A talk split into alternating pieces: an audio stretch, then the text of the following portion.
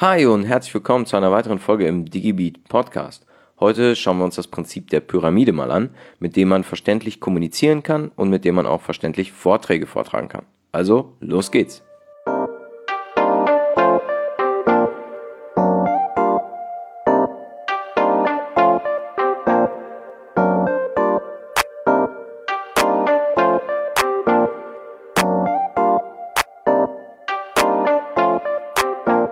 Eine unstrukturierte Mail, eine Präsentation, bei der man nach fünf Minuten nicht mehr folgen kann oder undeutliche Vorträge. Im Businessalltag kann durch die Digitalisierung und der immer schneller werdenden Gesellschaft auch die Kommunikation leiden.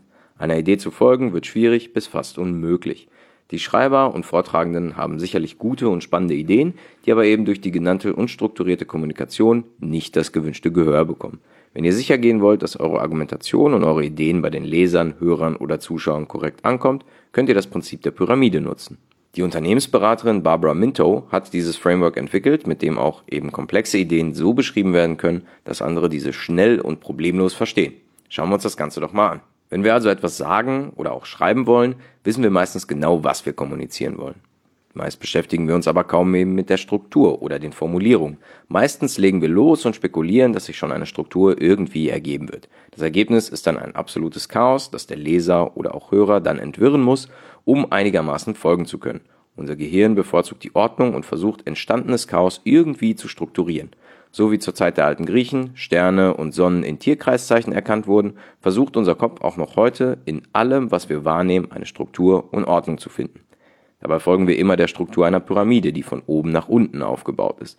Das zentrale Argument befindet sich an der Spitze, das im Laufe der Kette von immer detaillierteren Unterargumenten und Beispielen belegt wird. Wenn Texte wie eine logische Pyramide aufgebaut sind, ist es für den Leser oder den Hörer auch einfacher, unterbewusst zu organisieren und folgen zu können.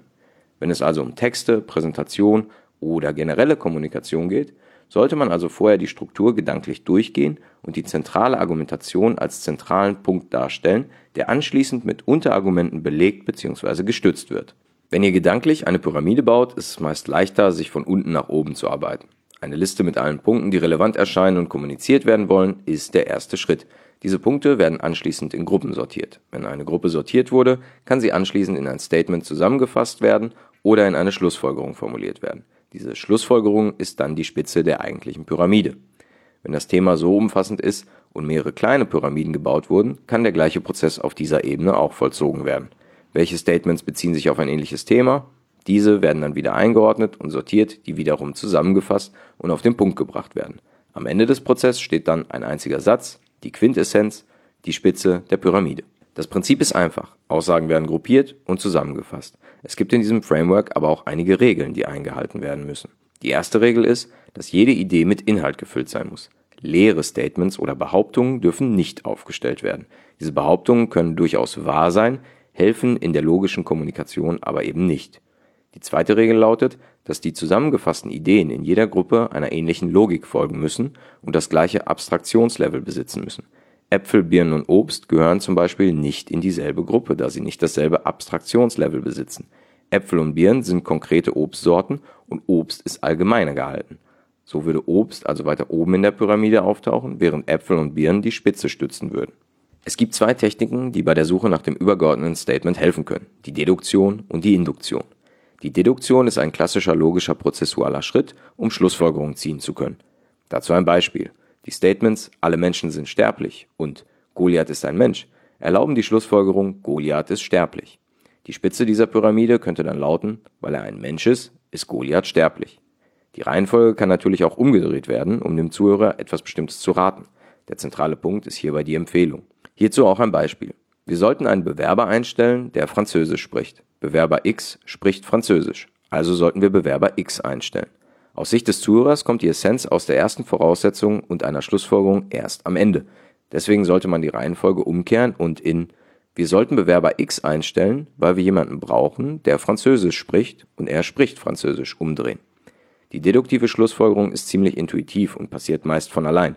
Bei komplexen Sachverhalten bzw. Argumentationen, wo es viele Unterpunkte braucht, sollte diese Methode nicht genutzt werden. Denn so wird der Leser gezwungen, nach der ersten Idee eine Menge Details und Beispiele geboten zu bekommen, bevor er endlich bei der zweiten Idee ankommt. Eine Deduktion ist so schwer nachzuvollziehen. Das Prinzip der Induktion eignet sich dabei besser. Die Induktion wird ebenfalls genutzt, um aus mehreren Ideen eine Schlussfolgerung zu ziehen. Dabei zieht man einen Schluss aus mehreren Ideen, die sich irgendwie ähneln. Im Gegensatz zur Deduktion muss die Schlussfolgerung dazu aber nicht zwingend logisch sein, nach dem Motto, die Gründe dafür sind zum Beispiel oder Aspekte davon sind. Die Schlussfolgerungen in der Induktion sind nicht so stringent wie bei der Deduktion und umso wichtiger ist die richtige Reihenfolge. Die richtige Reihenfolge unterstützt den Lese- oder Hörfluss, demnach dann ideal, hängt aber von der Anordnung der Elemente in der Gruppe und ihrer Zusammenfassung ab. Wenn zum Beispiel Abteilungen eines Unternehmens zusammengefasst werden, sollten sie so angeordnet werden, wie sie in der Realität auch strukturiert sind. Wenn die Gruppe als Handlungsempfehlung dient, sollten die Details bzw. die Elemente dann in einer chronologischen Reihenfolge aufgebaut sein. Der Prozess, der als erstes getätigt wird, wird somit auch zuerst beschrieben. Sind die einzelnen Punkte dann gruppiert, wird die Reihenfolge dadurch bestimmt, wie stark dieses Merkmal jeweils ausgeprägt ist. Das stärkste Element kommt zuerst, anschließend folgen die Elemente, die die Eigenschaft weniger stark aufweisen. Wer so deutlich und zielführend kommunizieren möchte, sollte auf das Pyramidenprinzip zurückgreifen. Es entspricht der Art, wie das menschliche Gehirn Informationen strukturiert und verarbeitet. Alle Punkte und Ideen müssen vorab gesammelt und gruppiert werden.